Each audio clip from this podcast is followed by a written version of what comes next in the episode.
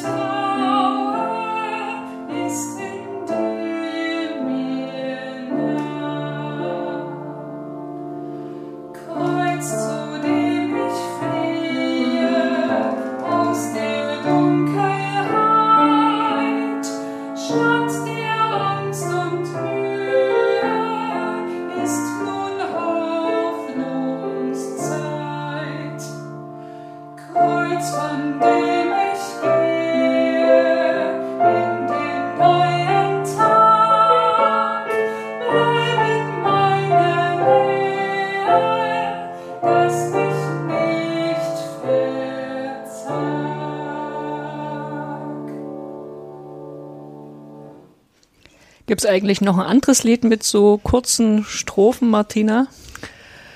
Ähm, kurze Strophen, wie misst man das? Buchstabenzahl, Silbenzahl, Töne hat es 22, acht Takte, die auf halben schwingen.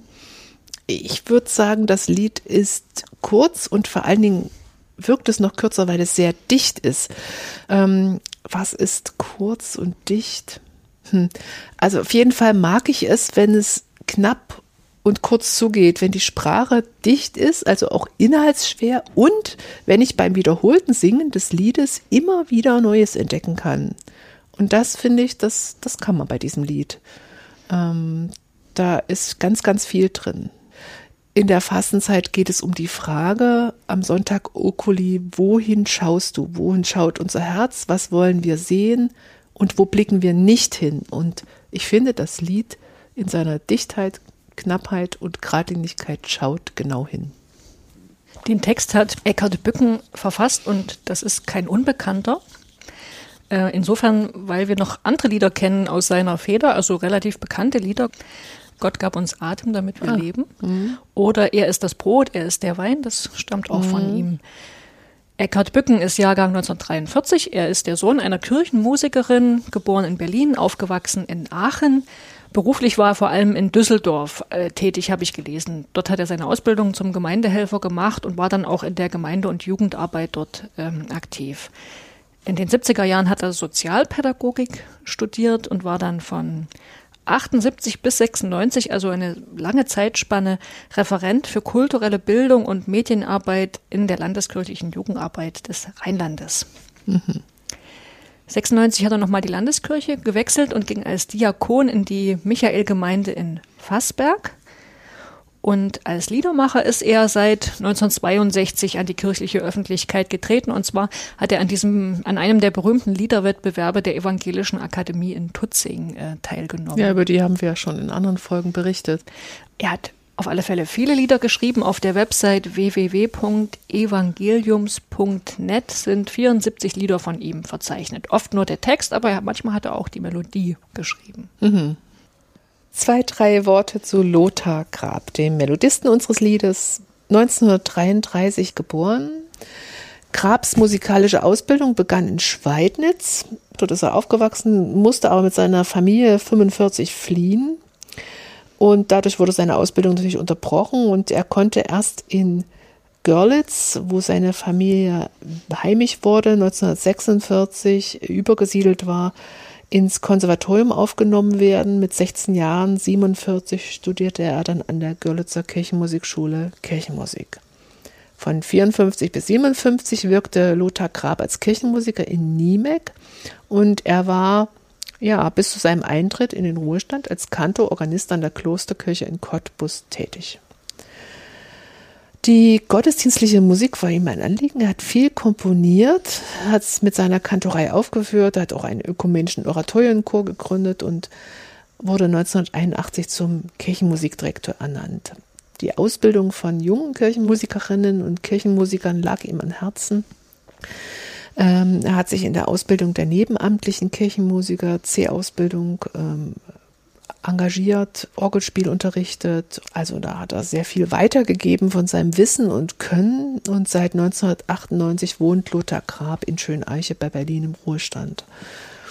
Bekannte Kirchenmusiker der Nachkriegszeit oder des Anfangs des äh, Jahrhunderts prägten sein musikalisches Weltbild, so würde ich das gerne sagen. Zum Beispiel Helmut Bornefeld, Siegfried Reda, Eberhard Wenzel, aber auch Paul Hindemith.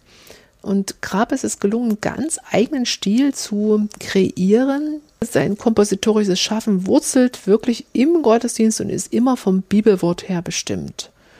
Ich habe eine sehr schöne Darstellung äh, von Ursula Herrmann gelesen. Ich zitiere, die Besetzungen und Formen sind wesentlich auf die gottesdienstliche Praxis ausgerichtet.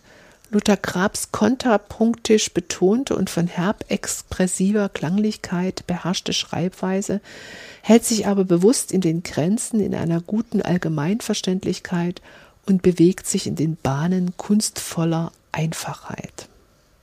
Mir sind hier zwei Worte besonders wichtig, kunstvolle Einfachheit und auch das Wort Allgemeinverständlichkeit. Ich finde, das ist genau Lothar Grabs Stil, orientiert sich an der Praxis und die Musik wirkt für unsere heutigen Ohren vielleicht ein bisschen nüchtern, geradlinig, vielleicht auch karg, aber sie ist bestimmt und klar und hat wirklich eine hohe künstlerische Fertigkeit. Das trifft dieser Begriff kunstvoller Einfachheit sehr schön. Ja, der Text des Liedes, das ist ja ein Lied in der Ich-Form und im Text steht das Kreuz im Zentrum der drei Strophen, wobei das Kreuz hier einen ganzen Sinnkosmos repräsentiert. Ne? Es steht für den leidenden, sterbenden Christus und die heilvolle Bedeutung, dem, die wir Christen diesem äh, Leiden und Sterben zumessen. Also wie konkret man das dann genau fasst, äh, ist nochmal eine andere Frage. Da gibt es ja vielfältige Möglichkeiten, aber erstmal so, das Kreuz steht eben für diesen ganzen, ganzen großen Zusammenhang. Martina, hast du eigentlich gewusst, dass das Kreuz, obwohl das ja jetzt quasi in unserer christlichen Tradition das dominante Symbol, Symbol mhm. ist, ne, dass das am Anfang der, des Christentums gar nicht war das gar kein bedeutendes Symbol. Es hat eine ganze Weile gedauert. Also so die. Das finde ich sehr interessant. Mh, hm, also mal. es gibt in den ersten 100 bis 150 Jahren der Christentumsgeschichte überhaupt keine Darstellung mhm. des Kreuzes, also mhm. keine christliche. Ne? Als früheste Darstellung gilt, gilt ein Jaspis-Amulett aus Gaza oder Syrien.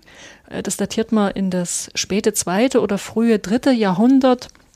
Das wird aber eher der magisch-individuellen Religionspraxis zugeordnet. Und so ein offizieller Gebrauch dies, des Kreuzes als Symbol, der lässt sich so richtig frühestens ab dem vierten Jahrhundert mhm. fassen. In der Architektur taucht es zum Beispiel erst im, im 6. Jahrhundert auf, also in Ravenna, ne, die, da gibt's äh, in, in einer der Kirchen in der Apsis ein, ein Mosaik, wo das Kreuz zu sehen ist. Und ich finde das schon verrückt, weil das ist ja heute so, ist es das christliche Symbol mhm. schlechthin, ne? Mhm. aber es hat eben gedauert, ehe mhm. sich dahin entwickelt hat. Mhm. Ja. Zurück zum Lied. Äh, in den drei Strophen nimmt das, das singende Ich unterschiedliche Verhältnisse zum Kreuz ein. In Strophe 1 ist es eher so betrachtend, äh, in Strophe 2 als ein Ort, wo das, bei dem das Ich, das religiöse Ich Zuflucht sucht, ja, äh, Kreuz, zu dem ich fliehe. In Zuflucht steckt auch das Wort Flucht drin. Oder dann in Strophe 3 als der Ort, der mir Rückhalt, Kraft und Stärke gibt. Mhm. Ja, schauen wir mal noch ein bisschen genauer hin. Strophe 1. Vielleicht kannst du die mal vorlesen, Martina. Kreuz, auf das ich schaue, steht als Zeichen da. der, dem ich vertraue, ist in dir mir nah.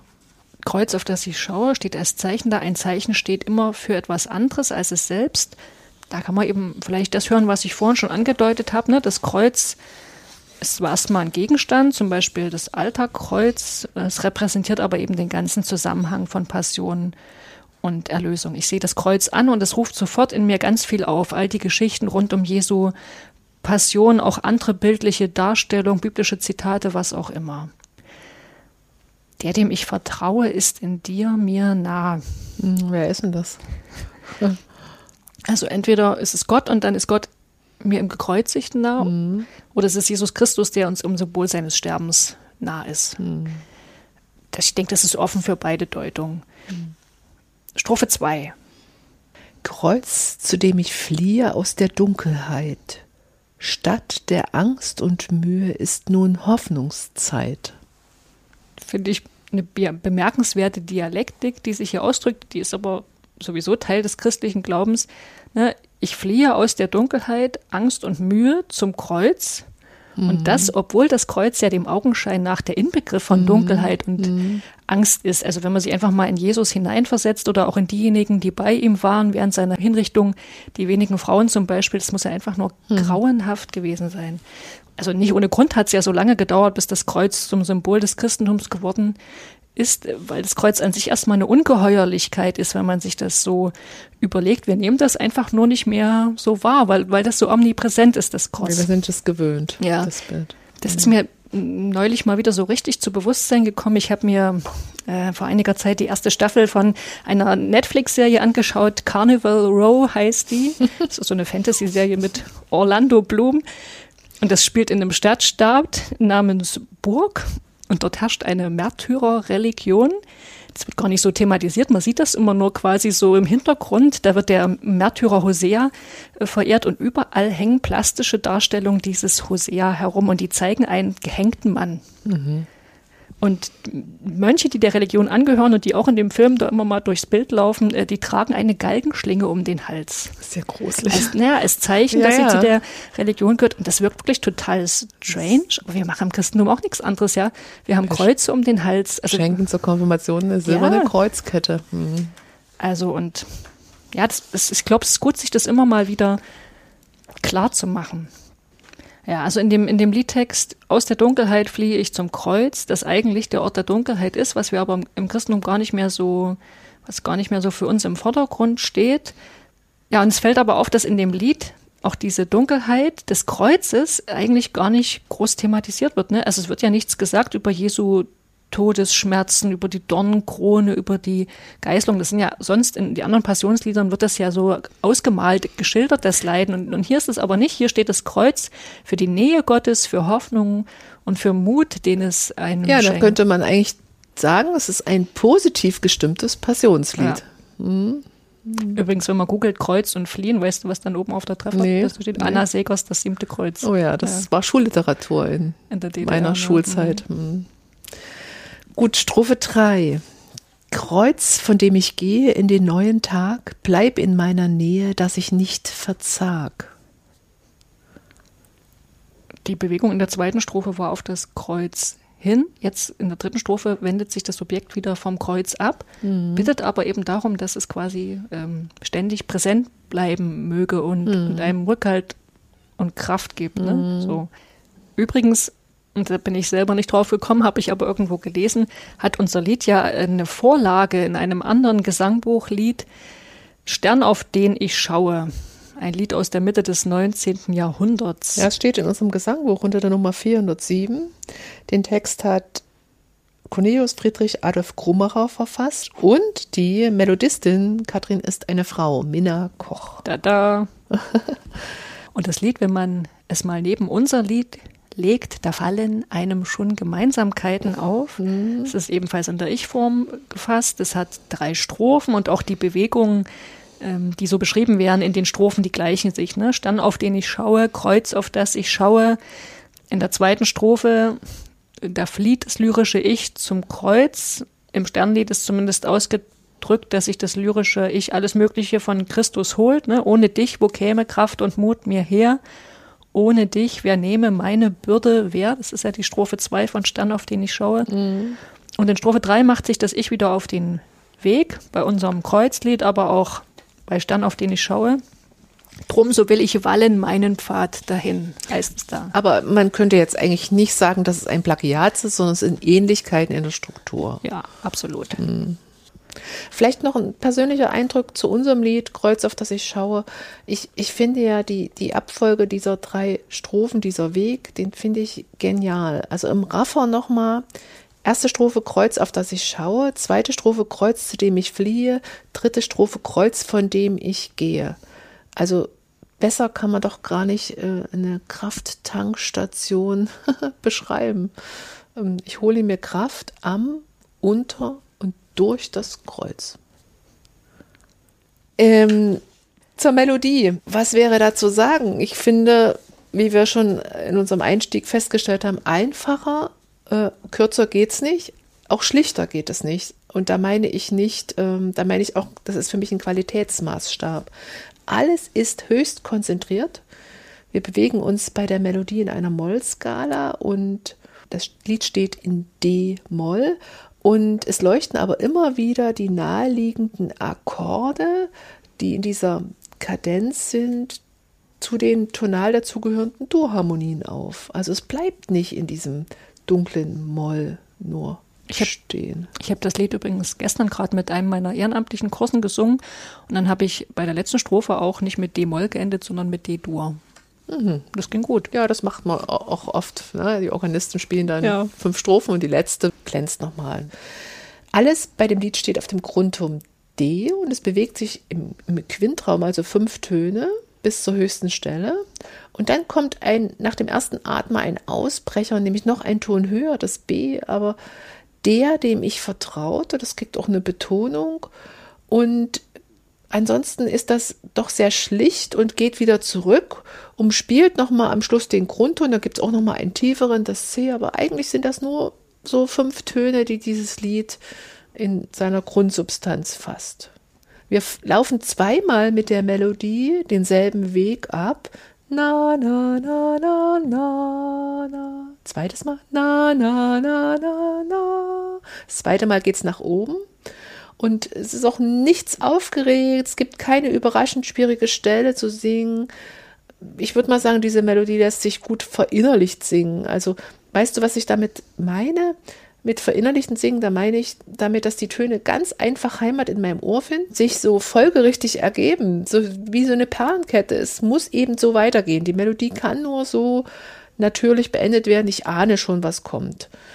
Und da die Melodie so einfach am Ende sich einnistet in unsere Herzen, in unser Hirn, kann ich so meine Gedanken dabei fließen lassen und während ich singe, meditieren. so würde ich es mal beschreiben. Das meine ich mit verinnerlichten Singen. Also wir kennen das so aus den TC-Gesängen, bleibet hier und wachet mit mir. Heißt, wenn ich das fünfmal singe, ich singe ja dann nicht mehr bewusst den Text, sondern meine Gedanken sind schon im Gebet oder in anderen Dingen konzentriert. Das ist doch was Schönes, wenn mich ein Lied in diese Haltung ähm, begleitet. Hm.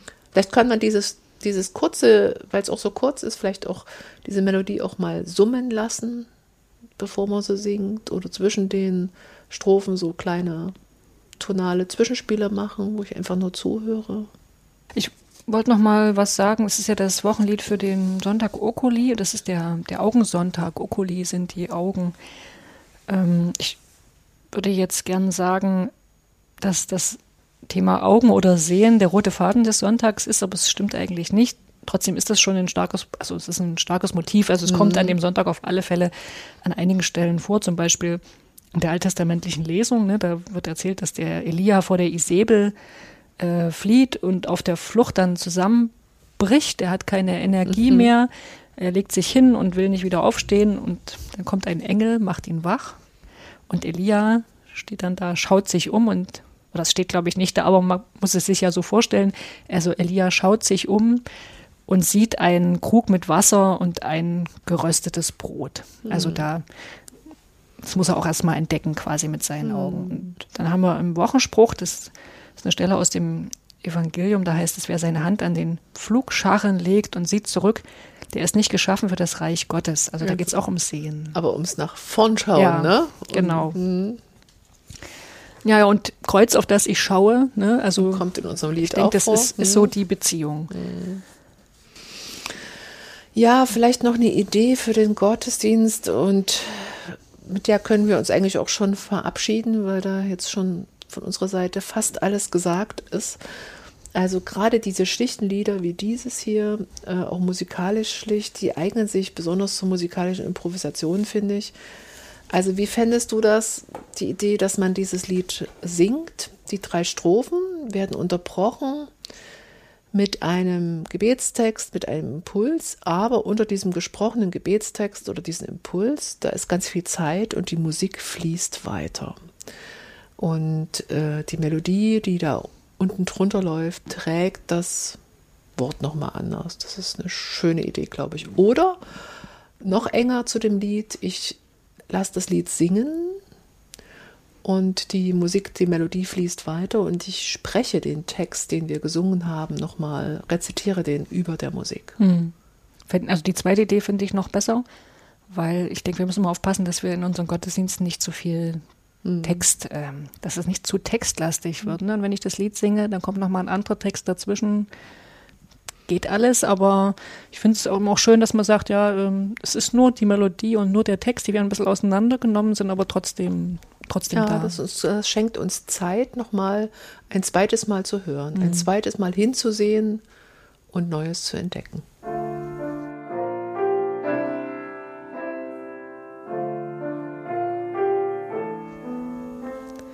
Kreuz, auf das ich schaue, steht als Zeichen da.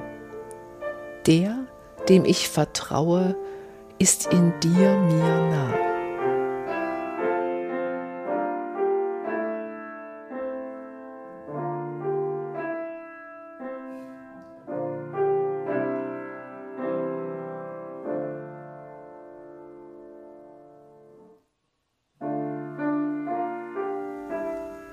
Kreuz, zu dem ich fliehe aus der Dunkelheit.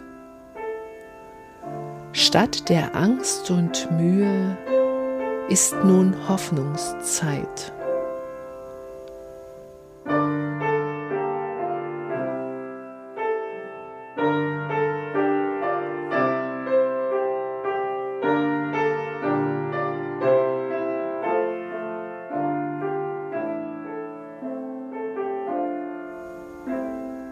Kreuz, von dem ich gehe in den neuen Tag. Bleib in meiner Nähe, dass ich nicht verzag.